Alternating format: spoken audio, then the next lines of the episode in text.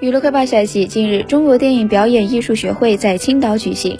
这次会议最重要的就是举行换届改选，投票选出新一届的领导班子。据媒体报道，会上经过全体成员投票表决后，陈宝国获得票数最多，成为新一任会长。而张光北则担任副会长兼秘书长。据了解，上一任会长葛优也是家喻户晓的演员。和葛优一样，陈宝国作为国家一级演员，有《大宅门》。《汉武大帝》《大明王朝一五六六》等经典作品，各种大奖更是拿到手软。